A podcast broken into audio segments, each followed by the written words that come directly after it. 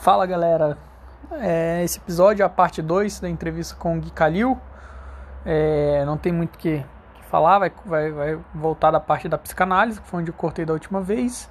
É, a gente teve alguns probleminhas né, com, com a conexão, então no final é, acabou que ele me, teve que me mandar o áudio da dica cultural por, por WhatsApp e eu anexei. Então provavelmente vai ter um, um, uma mudança de tom ou, ou ou falta de sincronia mesmo no, no, na conversa, mas tá valendo a mensagem super válida, a dica do Kalil, e não, não tinha como não, não, não constar aqui, sendo que ele foi a minha inspiração, né, pra, pra colocar dica cultural no meu podcast. Valeu, valeu, espero que vocês gostem e já digo que foi o, o episódio mais ouvido do meu podcast, a parte 1 do, da entrevista, e mais uma vez uma honra. E é isso. É, cara, aqui ó, psicanálise. Psicanálise é algo que eu tenho curiosidade em uhum. saber. Eu confesso que eu não, não sei, acho que talvez eu possa falar que eu não sei nada. É, eu queria saber o que diabo seria, né? Uhum. E eu, eu, até anotei aqui, tipo, é um estudo do inconsciente, sabe? Tipo, é, eu, o que eu posso te falar que eu sei, assim, eu conheço o lado da, da terapia tradicional, né, com psicólogo, uhum. e eu não sei o que seria uma, uma terapia com psicanalista, assim, o que, que é a diferença, o que, que se você puder, tipo, explicar todo esse mundo aí, até falar da sua vida, né, que você falou que isso foi algo muito marcante na sua vida. Sim, é, eu posso falar pela minha experiência, sabe, Luiz? Eu não, não, não tenho muita muita condição de falar é, é, profundamente da parte técnica. O que acontece é, é, é, é que, primeiro, eu acho que é útil para todas as pessoas, é, em algum momento, ela fazer uma linha de psicanálise, outra linha de psicanálise, ou psicoterapia, ou, é, enfim, eu acho que, que, que, que, sempre vai ser útil e sempre tem espaço numa vida. É, ao longo de uma vida, a pessoa vai, vai surgir essa demanda em algum momento, e se surgir, eu acho que a pessoa tem que estar tá disposta a escutar. O que acontece foi que o meu ex-sogro era psicanalista. E, e, ele fazia psicanálise hum. lacaniana. É, então, o, é o formato, quer dizer, você, tem, você teve Freud, né, e, e aí, eu, aí eu abre a licença para quem não entende absolutamente nada do assunto, exceto o pouco que procurou saber e procurou estudar. Então, Freud uhum. é, é, é, é, um dos grandes, indiscutíveis gênios da humanidade. Uhum. Criou, é o pai da, da, da, psicanálise e ele teve alguns, como é que chama? Alguns seguidores, eu não sei se é bem a palavra, e um deles foi Lacan, que, que é o cara que, que, que, que, é, que, que fez a psicanálise lacaniana, em que o psicanalista ele mais escuta, sabe? É, na minha leitura tosca e, e sem propriedade para falar entre diferenças, é, o psicoterapeuta normalmente, eu tenho, a imagem que eu tenho do psicoterapeuta, obviamente isso que eu estou falando é um exagero, mas você certamente assistiu Two and a Half Men. Uh, sim, sim. Do Charlie Harper. Ele tem aquela moça que é a psicanalista dele, a, a psicóloga dele e ela dá opinião direta na vida dele. Então ela fala, ah, faz isso, faz aquilo e tal, não sei o que. Ela aponta, ele enxerga o defeito e ela aponta o caminho. Então faz isso aqui. A psicanálise lacaniana, o cara não aponta caminho, sabe? Ele marca. Então eu, eu entro, eu falo, falo, falo, falo. Em algum momento ele virava e falava o seguinte: Ah, então quer dizer que pá. E ele ele, ele, ele pegava aquela caneta amarela de marcar, sabe, a marca texto, e dava uma marcada de texto em alguma das minhas falas e falava, vamos ficar por aqui hoje. E eu ia embora pensar a respeito daquela fala minha. Então, ele não está te dando solução. Ele está te apontando onde que precisa de pensar e onde que precisa de... onde que eu precisava de, de pensar, de evoluir quando eu parei com a psicanálise, estava num momento que estava pouco produtivo, que minha vida estava tão. estava um tsunami tão grande que eu, que eu, que eu, que eu meio que, que deu uma tolada assim na, na, na, na, na carroça, sabe? E, e eu não estava conseguindo uhum. andar dentro da psicanálise. Aí eu parei um pouco, eu estava com um monte de coisa resolvida e as coisas que não estavam resolvidas não, tavam, não tinham muito como resolver. Eram assuntos principalmente da minha vida profissional. E, e aí eu parei e falei, olha, não está andando, nesse momento, eu vou parar, vou tomar um tempo e, e, e, em algum momento eu vou voltar. E eu pretendia voltar, mas o meu psicanalista morreu. E o, Uou, cara. É. Sinto muito, velho. É, eu, eu senti também muito, obrigado. É, isso já tem um tempo, mas era um plano que eu tinha. Eu tinha o plano de voltar para a psicanálise, eu não, não, considerava ela acabada, eu, eu a considerava pausada. E, hum. e aí chegou num ponto que, enfim, eu perdi, eu não me disponho muito. Talvez em algum momento eu vá me dispor, mas eu não me disponho muito a começar esse processo todo de novo, lá do começo. E aí, junto com isso, eu descobri a meditação e tal, que hoje serve, ela não serve para mim independente de psicanálise, ela serve como um complemento daquilo tudo que eu vi. A psicanálise, ela ajuda a gente a corrigir uma porrada de coisa mas, mas ela ajuda muito também a gente entender que tem coisa que, que você tem que lidar, que, que não adianta, que você não vai conseguir mudar aquilo, né? Você muda, você melhora, então a, a, minha relação com alguma coisa específica que eu não consigo resolver, eu só melhoro. E, e, e, aí a filosofia budista e a meditação toda, ela tem muito isso, né, Luiz? Que é, é a parada de você, de você aceitar, aceitar sem apego, né? aceitar, aceitar a diferença, aceitar um, um é, ter gratidão pelas coisas e, e aceitação pelas coisas e, e, e, a psicanálise me ensinou isso. E aí veio a meditação e, e, deu o tapa final. Enfim o que, que vai ser? É o que eu estou vivendo hoje. O que, que vai ser para frente eu não sei. Caramba velho. É, pô eu te agradeço por compartilhar eu, eu senti como se a psicanálise fosse mais um meio, sabe, de, de, de autoconhecimento. Claro que isso aí eu acho que já não é nem difícil de deduzir, né? Uhum, Mas eu, eu, eu, não imaginei que, que, tinha esse, essa comparação que você fez com, com a meditação, com, com o budismo. E, e eu acho que, não sei, eu imagino que te ajudou é, que a gente para de. O que eu senti das suas palavras foi tipo assim, como se tivesse parado de procurar é, respostas. Você falou muito em lidar, né, cara? Então, é aceitar, né?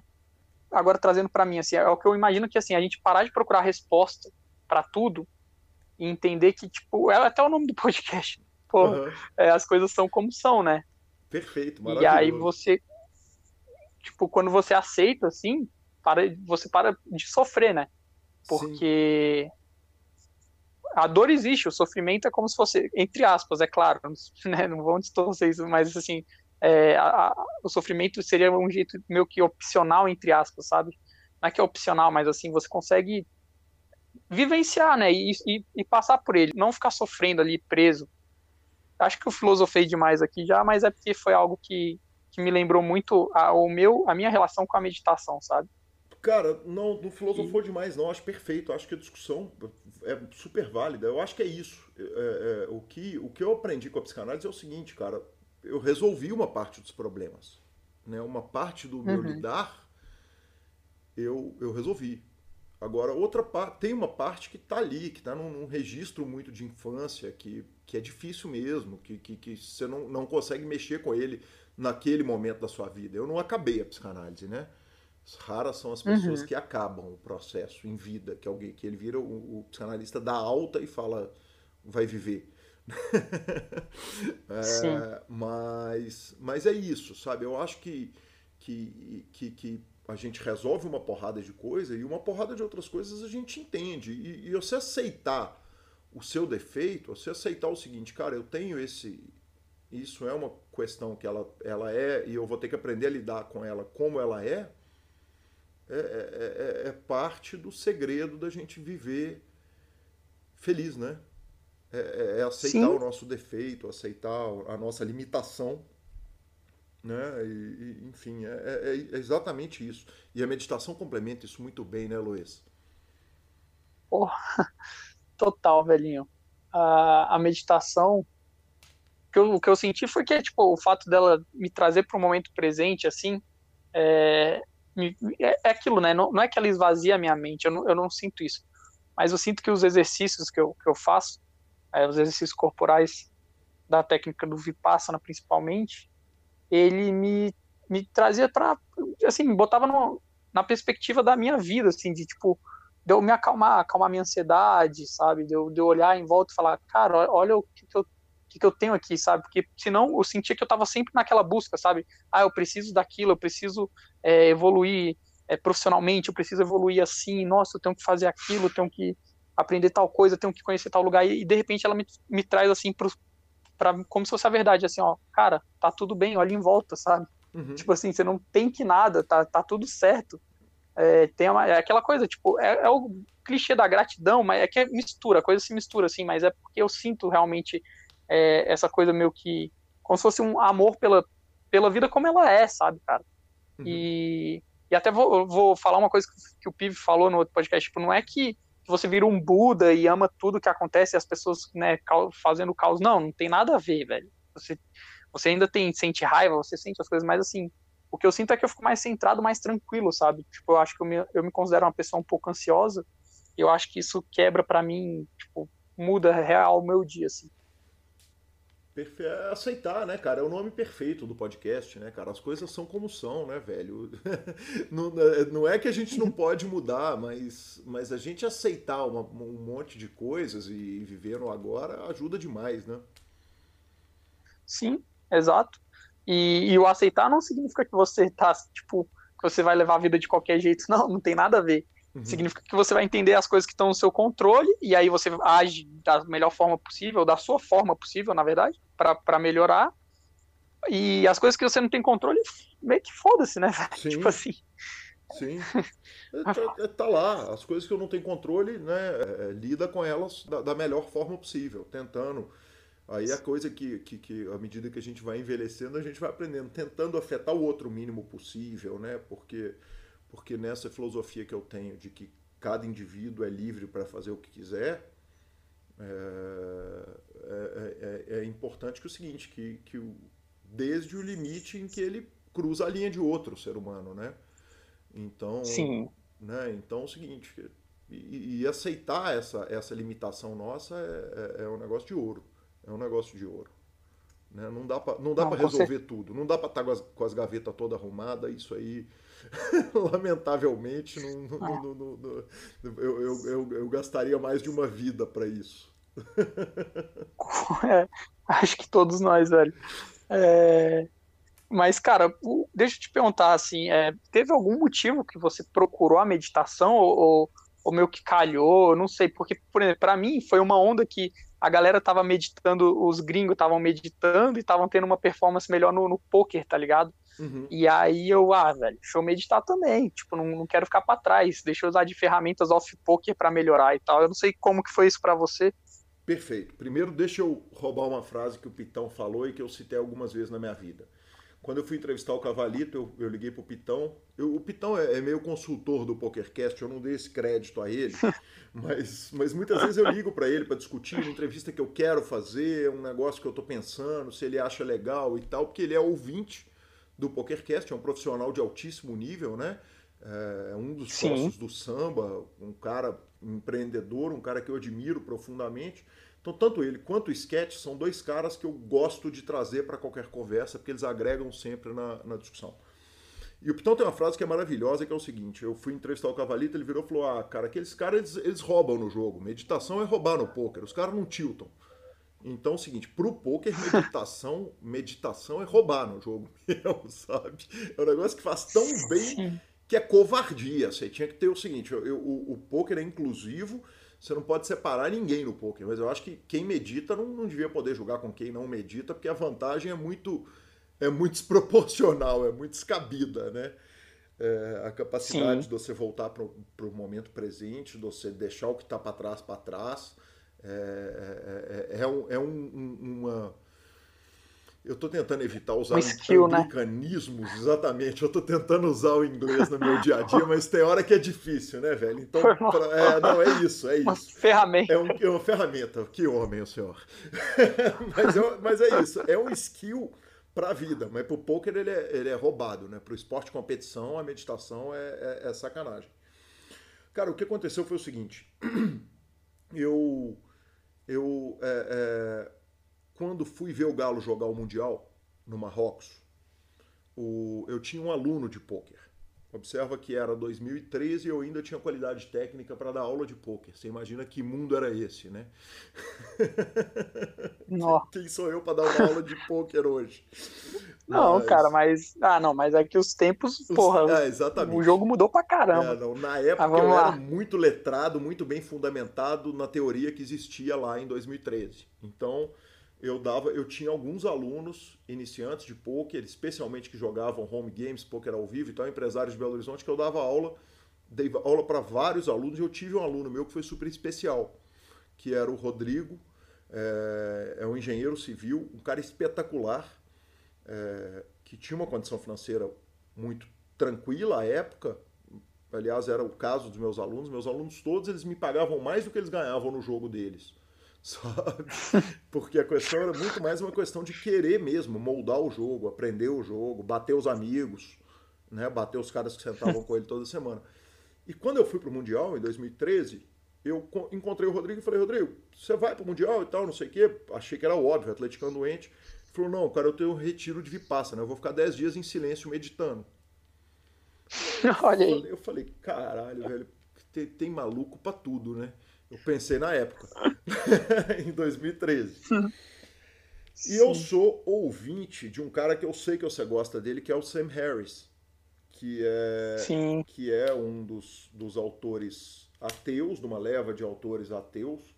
E, e, e, ele faz parte ali dos cavaleiros que eles chamam, né? O Richard Dawkins, o Christopher Hitchens, que é deles o que eu achava o mais engraçado, mais divertido, faleceu há alguns anos.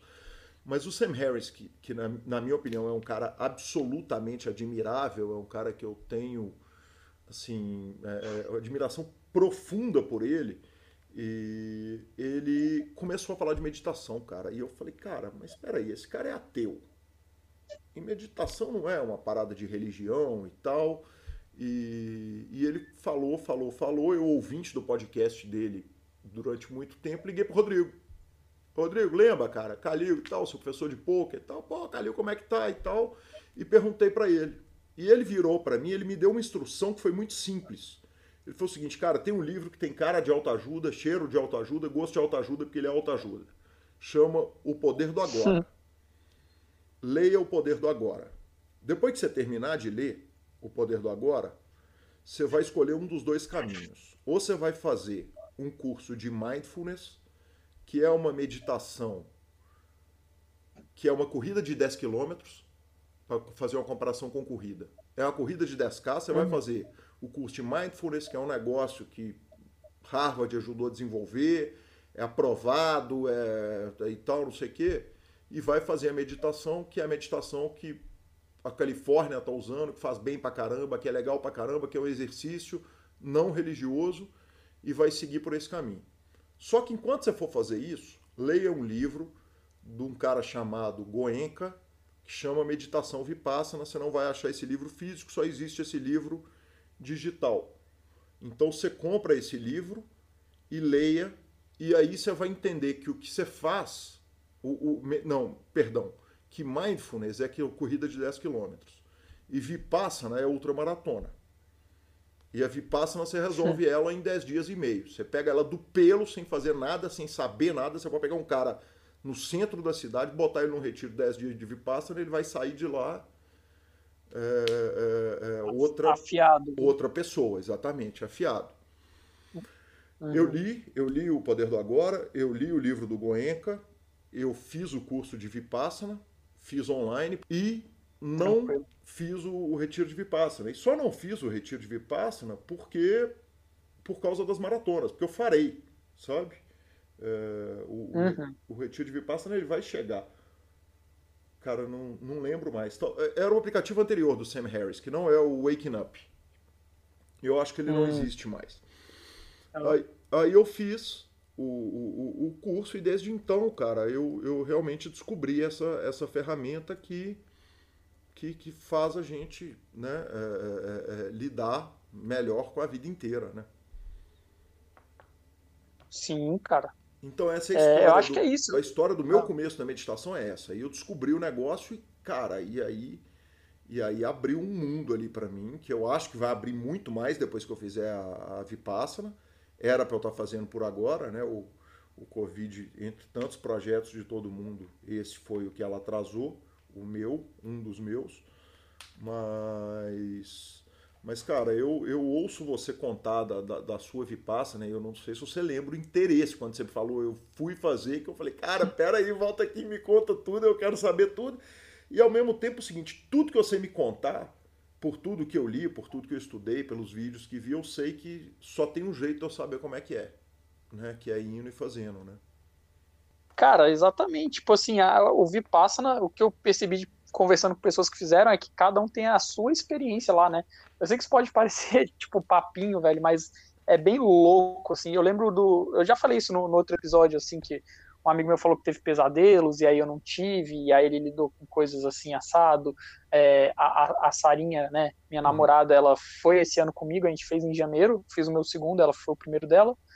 É, e aí, tipo, ela falou que, velho, sentiu uma, sei lá, uma raiva saindo, assim, muita raiva e tal, e, sabe, e eu, caramba, eu não, nunca, esse negócio de raiva, assim, eu não, não, não, lembro de ter passado, então, tipo assim, é realmente um, um negócio que, que é, é muito sério, é você olhar para dentro mesmo, e, cara, o que eu, eu agora, Luiz Fernando, fazendo um resumo mesmo, foi isso, cara, eu senti um, que eu saí uma, uma pessoa, cara, eu não sei, como se eu tivesse lidado com questões lá, sabe, da minha vida que eu precisava lidar, saí mais leve, é, até tem um depoimento meu falando do, do meu alívio de dor nas costas, que eu senti por anos, como se foi, sei lá, velho, uma coisa que, não sei, falando assim parece que é meu, uma mágica e tal, mas realmente foi uma experiência muito válida e, e aí hoje eu tenho uma reflexão, tipo, de que talvez eu gostaria de fazer um retiro de 10 dias todo ano, sabe, mas eu sei que nem sempre vai ser possível, então, sei lá, enquanto eu achar que que é ok, que, que dá certo, eu,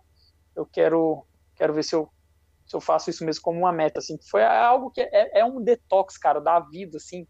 É, é muito bom, claro que, tipo, eu sei que nem todo mundo pode, né, consegue. Se fosse para resumir, resumir, assim, a experiência, eu lembro que eu me senti mais, com mais paciência, sabe, com as pessoas, assim, e eu não sei se está ligado diretamente, mas também senti o meu humor, assim, é, um estado mais, melhor assim de humor mesmo, sabe? Tipo, mais tranquilo assim. Tipo, parece que me ensinou muito a ter mais ah, cara, tipo, entender a gravidade das coisas, sabe? Parar de me vitimizar é, com coisas triviais do dia a dia que às vezes a gente deixa se estressar e que daqui uma hora já não, não fazem sentido, sabe? Tipo um river que bate atravessado assim, tá ligado? Sim, com certeza.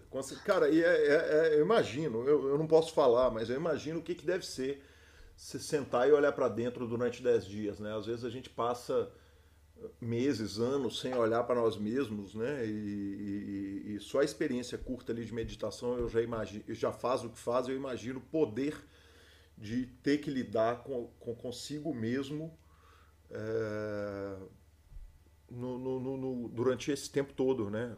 Enfim, uma hora chega, uma hora chega. Isso é uma coisa que eu quero fazer para mim.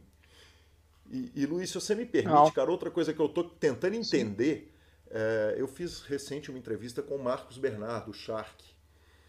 E, Sim. E o Shark contou na, na entrevista que ele passou por um processo de desateização. Sabe? Que ele tá fazendo um reencontro espiritual.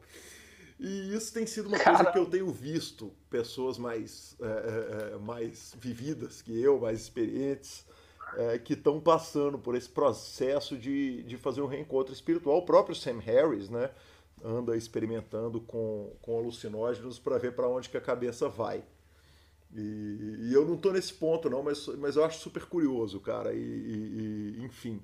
Então eu acho que a, a manutenção, a gente se manter aberto para para o que vai vir pela frente, para os novos aprendizados que vão vir pela frente, são muito importantes, né? É, é uma Sim. coisa muito importante, perdão. Pode crer. E, e eu, eu, como é que foi o nome do processo que você falou que ele iniciou, que eu não, não De peguei na hora? Desateização. eram caras que eram ateus, não é o caso do Sam Harris, né? Mas, mas ah. enfim, ah. eu, eu, eu, uma, duas coisas que eu vejo a respeito da, da, da, da galera que é mais velha e especialmente é, mesmo de pessoas que são muito abertas assim a, a coisas novas, é, é, é, é uma caminhada para o lado mais conservador de visão das coisas e esse processo de desateização mesmo, que é uma palavra que eu inventei, certamente já não deve existir, no, no, no, né? eu tirei do do, do meu, cotovelo aqui, mas, mas que as pessoas estão tendo essa identificação com o lado espiritual, uma coisa muito curiosa, cara, de gente muito próxima, assim, que que tinha convicções que não tem mais, e isso me bota pulgas atrás da orelha, que eu falo, cara, o que que vem de, de, de consciência pela frente na minha vida? Eu não sei. Vai saber, né, cara? É, é, é muito curioso isso, muito legal. Não, total, cara. Pô, você, agora, agora que eu entendi de, direito desateização, que uhum. eu não, não tava conseguindo entender. É, cara, eu tive um, uma lombra que eu, eu falei isso no, no, meu podcast de meditação, que é o seguinte: é, antes do, do retiro, eu, eu, dizia que eu era ateu, né? Uhum. É, e depois eu falei que eu sou agnóstico, assim, já não boto na reta, entendeu? Porque uhum. eu lembro de ter vivido uma, uma experiência lá, um dia que eu deitei na grama e vi umas luzes no céu, não sei o que lá, e eu pensei, não, tô ficando doido aqui. E aí eu, isso durou cinco minutos, assim, tipo, durou um tempo assim, que eu esfreguei os olhos e continuei vendo, eu comecei a me emocionar, eu falei, velho, que porra é essa, tá ligado? E até brinco, pô, botaram, botaram alguma droga no, no chá da, da tarde lá e tal. E aí, tipo, no dia seguinte, eu falei, não, velho, que eu, como um bom cético, fui fazer o mesmo ritual, né? Então fui lá no mesmo local, deitei, falei, vou olhar pro céu aqui, quero ver se eu vejo aquelas porra daquelas luzinhas, sei lá. E aí eu vi de novo, velho. Aí eu falei, ah, vai se fuder essa porra, tá ligado? tipo assim, é. que, que que, que sei lá o que, que significa isso, não significa nada, sacou? Mas para mim, na hora, fez algum sentido ali, tipo, de algo maior e tal. Eu lembro que eu entrei nessa noia aí. Pode ser um Comédia, The Matrix, né? A falha na Matrix. Eu ando ouvindo a teoria da simulação, ela me diverte muito. Outro dia eu ouvi a, a Liv Boyery, você sabe quem é? Uma, uma jogadora de pôquer. Sim e sim, sim. esposa do Eugene Kachaloff, eles são um casal fantástico, né? De ela é astrofísica e ele fez alguma dessas físicas ou matemáticas puras e tal. E ela falou num podcast que ela tava da Poker Central que o cara falou qual é a chance, o percentual de chance que a gente tem de estar tá na simulação, disso aqui não ser vida e ser uma simulação. E porque ela estava falando que ela acredita numa possibilidade. Eu falei: "Ah, ela vai falar os 2%". Ela olhou, no, chegou no microfone sem pestanejar e falou uns 25%. Eu falei, caralho, é muita coisa. Caralho, velho. é, nossa, você tá louco, é, velho. É muita coisa, muita coisa. Ai, ai, eu lembro uma vez eu vi um, tem um documentário de pôquer, eu não vou lembrar o nome agora, que é surreal, mas os caras estão na mesa de bar assim, discutindo ele, ah, sabe qual é a probabilidade de você estar tá vivo esse ano aqui? Aí o cara, não, então é um para seis mil, uma pessoa com saúde na nossa cidade, assim, tá, tá vivo pela, pela, pelo número de óbitos do, dos Estados Unidos, sei lá. Velho, caralho, os caras são doentes, né, mano?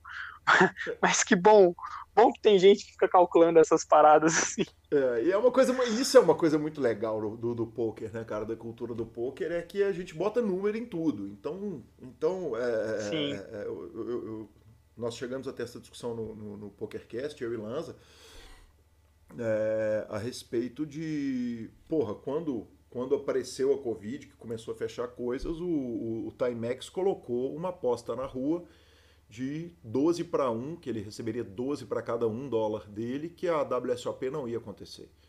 E no mundo real as pessoas não falam de uma pandemia, não tratam a parada com essa lógica e essa frieza toda. E o poker não, né, cara? O poker é o seguinte, é você bota dois caras do poker juntos, os caras vão apostar tudo, tudo, tudo. E não, não tem o seguinte, não tem um, ah, duvido e a discussão rende, não, velho. Na hora que a discussão começou, é o seguinte, eu acho A, você acha B, é quanto que você quer botar nessa parada aí, vamos apostar e vamos achar alguém para arbitrar essa aposta. Isso é do caralho, não tem assunto que não fica resolvido no poker, cara. Né? Todo é assunto ele fica resolvido com, com 100 reais de um, 100 reais do outro. Seja 100, seja 10, seja mil. sim, sim. Com algum valor ali, né, velho? Mesmo que simbólico. Pô, eu lembro. Tu me lembrou quando eu comecei lá no, no, no Steel Team, cara, em 2010. Fui pra Goiânia conhecer o QG do, do pessoal lá do Bauer e tal. E aí eles, aí primeira saída junto assim, a gente foi sair para almoçar. Aí eles, não, vamos lá, roleta de cartão. Aí eu, velho, porra é roleta de cartão? Não, daqui, ó, o Kip pegou assim, daqui, vamos juntar os cartões, vai puxar um aqui, vai pagar tudo. Eu, caralho, como assim, tá ligado? E tipo, só os caras forrados ali, a da Mets, Bauer, não sei quem. Eu falei, velho, se eu pagar isso aqui, eu acho que o resto da, da viagem eu tô fudido, velho. Mas justo. Mas o, o, bom foi que eu free rolei a viagem toda com os caras, velho. Runei, runei bem pra caramba. Porra, olha que perigo. Ai, olha que perigo, é. tem que voltar de Goiânia a pé. Exato. Exato. E uma correção eu preciso fazer, que você falou que no, no, no, no, poker, no, no podcast, perdão, As Coisas São Como São, com o, o Lip, você falou que pai não é para jogar bola com o menino e para levar no zoológico. E, e eu estava ouvindo isso ontem no podcast e eu ouvi vocês falando o seguinte: pai não é, a função do pai não é jogar bola com o menino nem levar no zoológico. Eu logo pensei, não, isso é função de tio, é para isso que eu vi ao mundo. Então, Justíssimo. então, realmente, isso não é a função de pai, isso é a função de tio.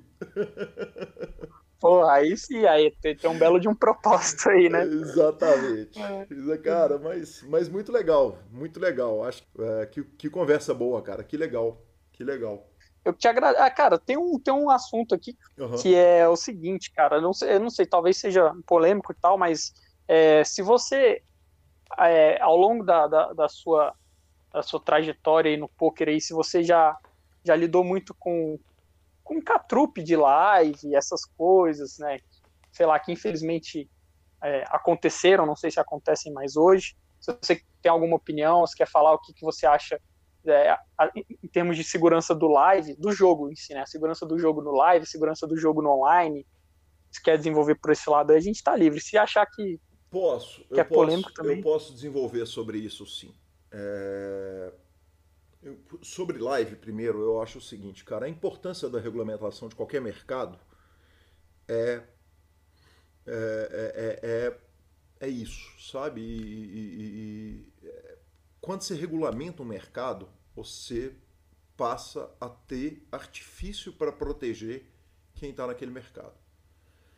Então, uhum. no, o poker acabou de tomar um bad beat gigante que um juiz desfez o caso do Mike Postle lá na Califórnia, que foi aquele caso que o cara estava usando a transmissão televisionada para saber as cartas dos jogadores, supostamente, porque ele não foi acusado disso, mas nada nos uhum. faz pensar que ele não estivesse fazendo, né? Que ele fez, de fato, ah. ele fez o errado lá e um juiz alegou o seguinte, que não é função do cassino defender o jogador e está errado. Está errado. É função de quem promove o jogo proteger quem está quem tá no jogo. Agora, é função do Sim. jogador, quando ele senta para jogar, ele cuidar de si mesmo também. Né? É, então, é, isso serve para o poker, serve para o mercado financeiro, serve para qualquer coisa. Então é o seguinte, cara, eu, uhum. eu quando fui lidar com o poker online, eu fui lidar junto com o H2. Eu falei, cara, são caras grandes, enormes, que têm o que perder, que tem uma tradição, que tem que na hora que cancelam um BSOP por causa do Covid, eles devolvem os bain de todo mundo, devolvem o hotel, devolveu passagem que não era nem problema deles. Sem olhar se a companhia aérea tinha, tinha devolvido ou não. Então eu escolhi uhum. me associar com eles, né? E uhum eventualmente eu escolho, por exemplo, eu jogo num, em, em clube do PP Poker, que é clube, que são os caras que juntaram ali, a montaram, alguém me convidou, eu entro e jogo. E quando eu jogo, ah, o jogo é muito fácil lá nesse negócio e tal, sim, mas, mas eu tô num site que não é regulamentado, num clube que não é regulamentado, que, que, que, que, não tem ninguém olhando, que são os caras que fazem, que o próprio PP Poker não olha, que não tem um, ninguém por trás e tal, não sei o quê. Então eu assumo esse risco quando eu sento para jogar num, num, home game de uns caras, no PP Poker, num clube, que os caras não pagam para abrir, não pagam para nada, eu assumo certos riscos. Eu assumo o risco dos caras estarem um olhando a carta do outro, ou do clube quebrar com o meu dinheiro dentro, como já quebrou, site e tal, não sei o quê. Então a gente tem que olhar o nosso risco, mas o, o importante da regulamentação é, é isso. Quer dizer, quem joga no, no, no, no, no, no, no PokerStars sabe que os caras estão de olho para não deixar que aconteça nada de errado com eles. Quem joga no Belágio sabe que os caras estão de olho para não deixar que nada aconteça. Quem joga no H2 sabe que você tem uma organização gigantesca por trás para não deixar que nada de errado aconteça com o jogador. É... Então, então, assim, cara, eu, eu vivi muito esse velho oeste do poker. Todo mundo que é, que é muito velho de poker viveu muito isso. E tem caras muito melhores do que eu para falar. Você tem o Vini Marques, que o Vini Marques, do jeito que um dealer pegou o baralho, você vê ele olhando, olhando torto e falando aí não, sim não. Você não vai dar carta assim. Entendeu? Que é, é que vem daquela malandragem de quem pegou o jogo quando ele era ainda antes da gente, antes de eu entrar, né? É, no, uhum. lá do poker fechado. Então, o cara que olha e, e, e, que percebe uma estranheza muito rapidamente. Então, é isso. Eu acho que, que, que, esse cuidado de quando for lidar, lidar com quem com quem é grande da indústria, porque quando veio a Black Friday e deu problema lá, quem estava no PokerStars não teve problema nenhum. E, uhum. no, no, no PokerStars. E quem estava no Full Tilt, se, o Full Tilt é meio que um negócio fora, porque a gente não tinha como saber do problema todo. Mas quem estava no Absolute Poker, o, é o caso, por exemplo, do Decano, tinha acabado de ser jogador da série, ficou com dinheiro preso lá um tempão e me contou outro dia em entrevista que ele recuperou, eu nem sabia disso. Ele estava assumindo um risco, porque naquela época já estava um, um, um, zoom meio ruim, né, cara? Mas, mas felizmente, de verdade, Luiz, hoje eu olho para a indústria, cara, do poker e falo, bicho, cara, eu, eu, eu consigo ser ter como atividade profissional remunerada é, ser podcaster de esporte especializado. E, essa é a grandeza do, esse é o tamanho que o poker atingiu no Brasil, né? Quer dizer, o, o, o, o poker foi tão bem cuidado no Brasil e, e aí os, os, louros precisam ser dados a esses caras, a, a Federal Elton e toda essa galera que trabalha, que faz. Então, porra, descer e tal, não sei o quê. E, e, ao mesmo tempo eu sou super suspeito para elogiar esses caras, porque eu tô dentro do grupo Super Poker, que faz parte do mesmo grupo do BSOP, faz parte do mesmo grupo do H2 e tal, não sei o quê. Mas, mas cara, olha o tamanho que essa indústria virou. Você imagina se o futebol brasileiro tivesse gente que olha com o mesmo carinho que esses caras olham para o poker que cuida do, da organização de um evento com a organização que a Lara tem de organizar um BSOP. Para citar uma, uma, pessoa que é muito pouco citada, que é muito pouco. É, é, é pouca gente enxerga. Né? O, o, o campeonato uhum. de equipes que o Bill organiza e tal, cara, é, é, é a, a, indústria amadureceu demais. E, e hoje em dia dá para jogar com muita paz, dá para ter muita paz é, é, jogando poker. Claro que a função do jogador é ele olhar em qual clube que ele vai entrar, onde que ele vai jogar, como é que vai ser e tal, não sei o quê. E para isso está tendo um trabalho para para legalização dos jogos e legalização não, regulamentação do poker, né? Eu acho que a legalização dos jogos de azar ela vai vir naturalmente, que o Brasil é é um caso completamente à parte, né? O caso de um país não islâmico que não tem jogos é bizarro, são raríssimos. Uhum. E, porra, e o Marrocos é um país islâmico que tem cassino. Né? Você chega em Marrakech, tem cassino, lá no, no, dois cassinos, se não me engano, na cidade. Então, é, é, vai vir a legalização dos jogos, mas a regulamentação do poker ela vai ser mais o artifício que, que, que, vai acontecer, mas, mas num jogo que hoje já é muito protegido é, no Brasil. É muito raro. É muito raro. Quem, quem se coloca em spot ruim para jogar especialmente online, que, que atinge o, o país inteiro, se coloca porque quer.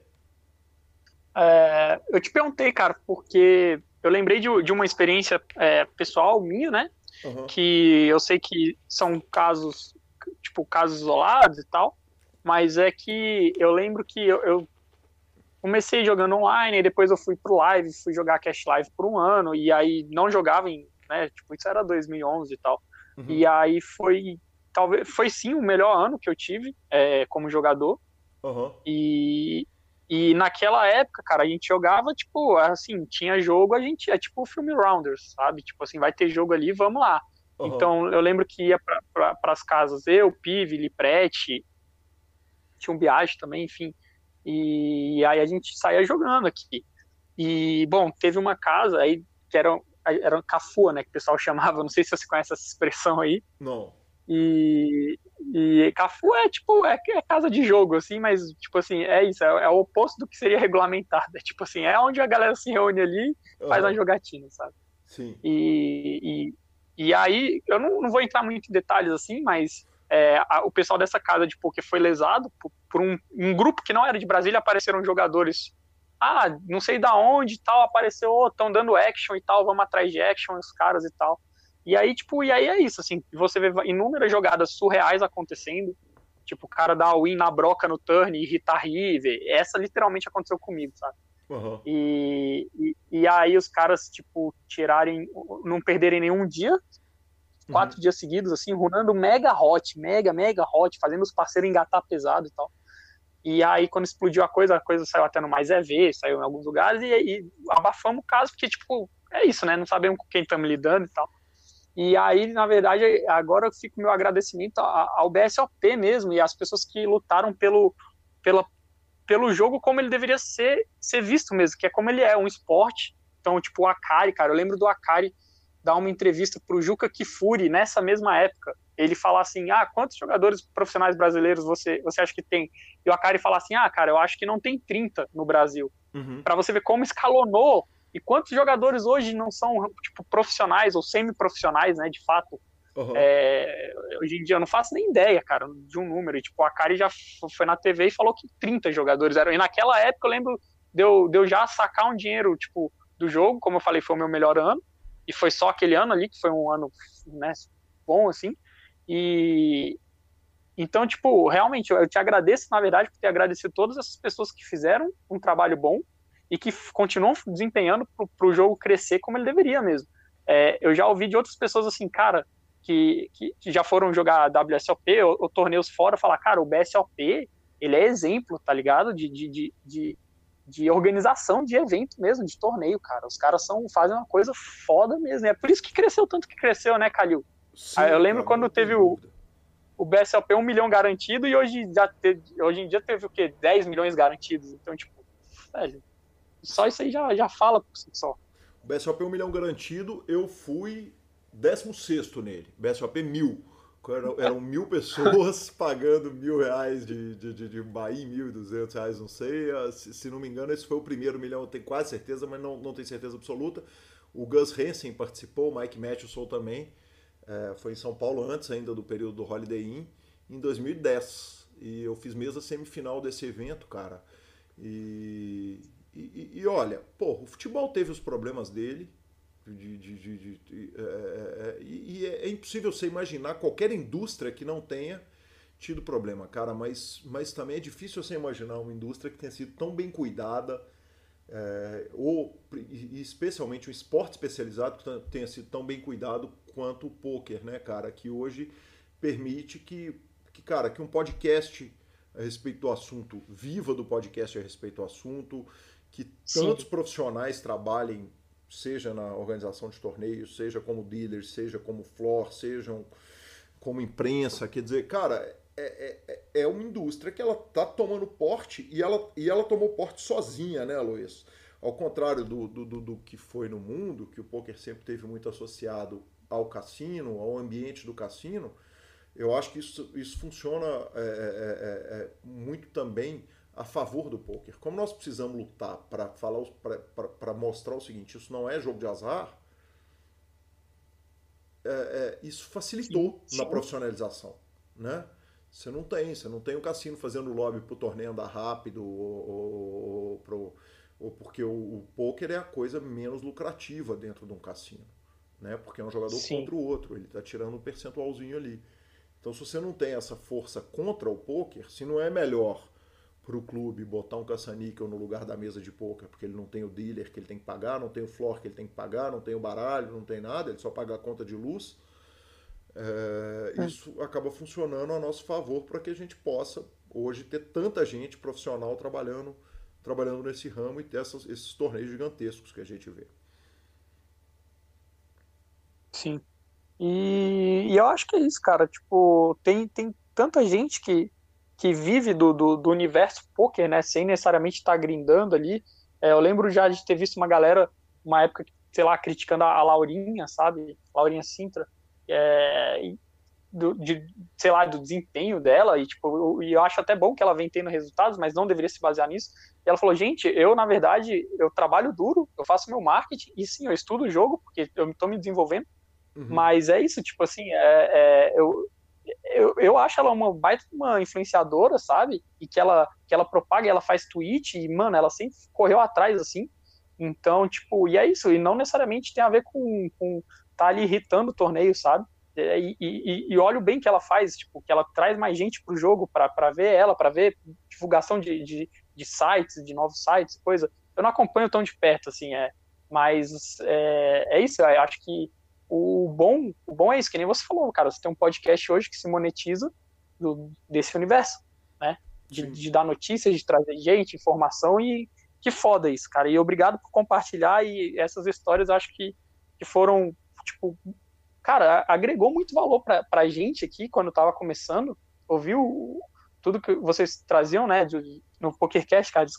E assim, eu lembro de realmente ouvir e, e achar foda, assim, como, tipo, cara, tem gente fazendo isso, não é jogo de azar. Tipo, é um sonho e, e ele é possível, sabe? Mesmo com os pés no chão, assim, sabendo que, tipo, que, né, demanda de outros fatores também, mas que cara, é possível, sabe? Não é algo ilusório. E sim, e tem gente que inclusive consegue, acho válido dizer, é, que não precisa explodir para ver do jogo. O cara que é grinder de City and Go ali, é, eu conheço alguns que, tipo, estão lá ganhando seus mil, mil quinhentos dólares por mês, aí você converte isso na moeda de hoje e, porra, dá um baita salário justo, tá ligado? Sem dúvida é... nenhuma. Perfeito. Então, então, eu te agradeço, cara, todo o trabalho que você e o Lanza fizeram, velho, desde, desde o início e que eu fico muito contente de vocês terem voltado, de verdade. Tipo assim, é, é, cara, é uma honra poder ter, ter as notícias vindo de vocês, assim, inclusive o seu trabalho de trazer muita coisa de fora já mastigada, tipo esse caso que você trouxe agora do, do, do Mike Possum, que eu, eu fiquei sabendo por conta do Doug Polk no YouTube, mas assim, eu sei que tipo isso já é uma questão realmente de, de eu ter acesso ao inglês e que tem gente que não tem, então obrigado por esse trabalho que você continue fazendo ele aí, quanto você achar válido aí, você e o Lanza estão de parabéns, cara. Muito Luiz, obrigado. Posso falar um pouquinho a respeito disso, cara, dessa função? Acho que é, é um espaço tão legal e você tá falando disso, cara. E quando eu voltei Sim. com o PokerCast, é, eu fiz uma reflexão ao longo do tempo que foi mais ou menos uma reflexão que eu fiz com relação à vida de solteiro, quando eu voltei para a vida de solteiro, que eu queria como coisa definitiva.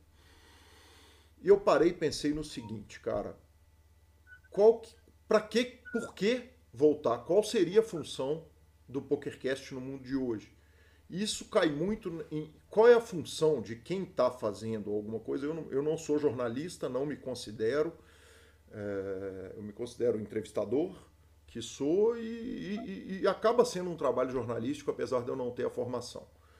Eu falo, cara, a função é o uhum. seguinte: ah, o Flamengo contratou o Wagner Love. A notícia o Flamengo contratou o Wagner Love, ela está disponível para Fox, para ESPN, para Sport TV, para Band, para Band Esportes, para todos os canais. Então é o seguinte, a, a, função do jornalista, como é a função do professor numa escola hoje, é o seguinte, cara, antigamente o que, que o jornalista fazia? Ele, ele levava a notícia, ele era o cara que levava a notícia o professor levava o conhecimento. O aluno não tinha acesso a outro lugar para ele ir beber aquela fonte se não fosse o professor chegar com a notícia. O, o mundo mudou.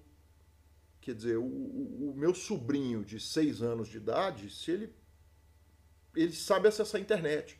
Ele entra num, num, num vídeo no YouTube que ensina ele a escrever. Então, a função dessas pessoas no mundo de hoje, no mundo que está mudando pra caramba, é ser curador da notícia e comentarista. Então é o seguinte, eu primeiro eu escolho qual é a notícia que eu vou levar para o ouvinte e segundo, né, é, é uma função de, de, de, de, curadoria, porque, cara, se você for em qualquer órgão de imprensa, você vai achar a mesma notícia que você tem no PokerCast. A função minha do Lanza é de comentar aquilo, é de avaliar o impacto daquilo, é de, de entender para onde que, aquele, que aquela questão vai e, e, e, e é isso por isso que eu tenho tanto carinho de fazer o PokerCast. Isso da parte jornalística do PokerCast. E recentemente eu tive pensando a respeito da parte de entrevista do, do PokerCast.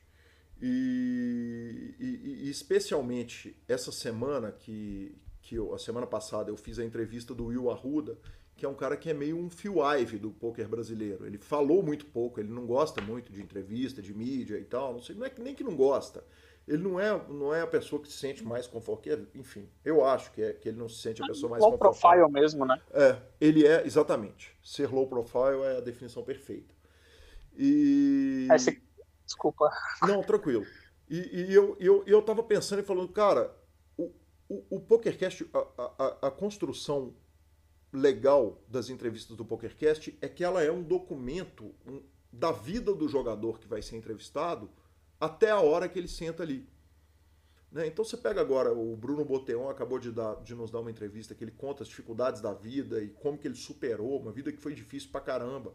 O Urea, mas aí o Christian Cruel, e aí o, o Raul Oliveira, e, e esses caras todos, do online e do live, ele serve como um documento histórico da vida do cara. A coisa mais do caralho para mim é quando algum jogador, e alguns fala, fizeram isso comigo, é, falaram o seguinte, cara, quando outro dia alguém me perguntou como é que era a minha vida, eu mandei ouvir o PokerCast e falei, ouve aqui isso aqui, que, que a história tá contada aqui.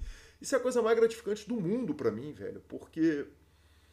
Porque, porque é, é isso, quer dizer, é, é, eu poder documentar a história daquele jogador ali e, e, e então é isso. Se eu puder ser curador da notícia, que está disponível para todo mundo, eu puder fazer uma análise dela e ao mesmo tempo puder usar a função de entrevistador para ser o documentarista da carreira dos jogadores de pôquer do Brasil, para mim está mais do que cumprida a minha função no pôquer. Eu não preciso julgar uma mão de pôquer. Porra. Cara, obrigado, velho. Obrigado de verdade por isso. É isso, cara. Você está ajudando a, a, a, a não só explicar, né, trazer o que, que é o real do jogo para as pessoas que, que não, não, fazem ideia. Claro que tipo, o público acaba sendo gente que já é fã, né, e já está ligado ao esporte de algum jeito. Mas é, você está ajudando realmente a, a, documentar a história, cara. E que bom que as pessoas sentem assim, cara. Eu fico, eu fico muito feliz que isso, na verdade, é um carinho, é, só mostra o carinho que os entrevistados têm por, por, por você, pelo, pelo Lanza, pelo trabalho que vocês vêm fazendo aí há anos, que cara, quando vocês começaram, você não devia fazer ideia de que ia tomar esse tamanho, esse rumo que tomou, né? Essa proporção gigantesca. Sim. É, se monetizar, você só fazia, sei lá, que nem você falou, Lanza, bora abrir, bora falar de poker no podcast, bora, é isso. Sim. Já falamos então... disso todo, todo dia no YouTube, porra. Era, era YouTube não, no, no Skype, né? Não tinha, não tinha WhatsApp, não tinha nada. Sim. A gente sentava para falar de poker no Skype. Mas, pô, vamos falar pro mundo. Acabou virando. Justiça. Porra, bom demais, velho. Eu que agradeço, cara. Deixa eu te falar, é, é, legal demais estar do outro lado da mesa de entrevista, né? eu tô acostumado a sempre estar do lado de quem tá fazendo a pergunta, de quem tá cutucando, né? E, e cara, é legal demais. Obrigado, eu que agradeço pelo espaço de contar um pouco a respeito da vida e, e essa vida que muda pra cacete, né? Daqui a, é, e isso acaba servindo de documento também para daqui a um tempo eu olhar e falar: caramba, era assim. Era assim que eu pensava. Se tudo der certo, quer dizer, cada momento que a gente olha para trás, a gente enxerga um, um, um, um, um nós, uma, a nossa pessoa muito diferente né, do que ela é, felizmente. Né? Sinal que a gente está crescendo. Sim. Que bom, eu te agradeço muito. Dicas culturais.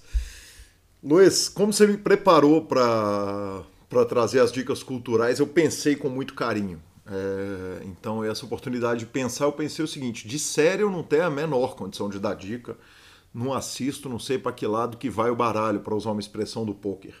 Mas aí pensei em dar uma dica de um filme, uma dica de banda e uma dica de livro. E, obviamente, na hora que eu pensei, o que me vem de imediato é o óbvio. Então, é... eu falei, poxa, mas isso é tão óbvio que o mais legal seria se eu estivesse dando uma dica menos. É... menos óbvia, né? uma coisa que, que, que tenha sido menos acessível, talvez, é... a, a quem esteja ouvindo. Então, a, a, minha dica original de, de banda, obviamente, seriam os Ramones, que formaram a minha personalidade, junto com algumas outras. É, se eu fosse citar um livro, ele seria o Mate-me, por favor, que conta a história do punk rock, inclusive do Ramones. E um filme, cara, provavelmente eu diria Cinema Paradiso, alguma coisa assim. É... Vamos lá, eu tentando sair então dessas três dicas super óbvias, é... eu vou dar uma dica de livro. É, é, um livro do André Forastieri, que é um, um, crítico de rock, chama O Dia em que o Rock Morreu. Eu acho esse, esse livro uma obra impressionante. Ele faz uma análise a respeito da, do, do, do, da cena, da, da, da, do visual atual do rock, da visibilidade atual do rock e de por que, que ele perdeu a força hegemônica entre diversas discussões muito ricas é, nesse livro dele. Uh, o filme que eu vou indicar é um filme contraditoriamente de rock, cara. É o Guitar Days. Então, como dica cultural, é isso. Acho que é, é, acho que são boas coisas que representam bem o que me formou e o que eu estou consumindo agora. Do diretor Caio Augusto Braga, é, que é um cara super querido, fiz uma super live com ele e, e esse documentário, Guitar Days, ele fala da cena das bandas de indie rock dos anos 90 do Brasil, que cantavam em inglês, que foi uma cena muito rica, que produziu coisas absolutamente incríveis. E, por fim, minha indicação de banda vai ser o Moons, uma banda daqui de Belo Horizonte. É... O disco novo deles chama Dreaming Fully Awake, é... e essa banda é uma das bandas mais legais. Então ficam aí três dicas que são super contemporâneas. O filme é, é super recente, salvo engano, é do ano passado. Ah, o disco do Moons é de 2019, do fim de 2019 ou de 2020. Né? Esse ano tá meio louco passando, a gente não, não tá vendo aí, então a gente está perdendo um pouco a referência de tempo. E o livro é um pouquinho mais antigo. O Dia em que o Rock Morreu, do André Forastieri, é de 2014 e é um livraço. Beleza? Falo, Fala, pra, falo pra caralho, é. né, velho? Encerramos o limite de transmissão do negócio. Sensacional, velho. Quando eu vi, eu tava falando sozinho aqui, nem sei se fiquei muito falando sozinho. Eu olhei e falei, uai, zebrou. do caralho, do caralho. É bom demais, velho. Mas, cara, é, é isso, te agradecer, cara, por todo o trabalho que você desempenha ao, ao longo desses anos por, por toda a dedicação, energia, cara, que cara, eu tô, eu tô brincando de, de, de, mexer com podcast e exige, cara, exige tempo, energia, exige é, se preparar é, e, e, cuidado, né, carinho, assim, por mais que seja, até eu que faço um esquema bem amador, assim, tem programa meu que eu nem editei, para ser sincero, eu sei que, que, que, demanda, assim, você fazer isso, é, hoje, claro, hoje você se monetiza, mas, assim, você começou e fez por um tempo, eu imagino, só porque sim, pela paixão mesmo, por trazer informação, por compartilhar os seus pensamentos com, com, com o Lanza, é surreal de bom para a comunidade do poker, cara. É, eu te agradeço, acho que imensamente. Eu, eu, acho que eu ia falar em nome da comunidade, é que eu não gosto muito disso, mas, mas eu te agradeço imensamente pelo todo o carinho e trabalho foda que vocês fazem ao longo de, anos já. Porra, Luiz, eu que agradeço, cara. Obrigado, que prazer, que prazer falar com você e, e, e falar com, com as coisas são como são. Bicho, prazer demais contar a história aqui. Eu, eu, eu tenho o maior prazer do mundo, de verdade, adoro. É, é, é, e a conversa foi, foi fantástica, né, cara? Que conversa ótima. Então, obrigado, muito obrigado. Espero que a repercussão seja ótima e que quem tem ouvido até aqui se divirta muito. Sim, sim. Eu vou até pensar se eu vou dividir em dois, mas aí a gente vê depois. Valeu, Calil, um abraço, velhinho. Bacana demais, muito obrigado, um abraço, valeu. Até mais. Valeu, tchau, tchau. Tchau.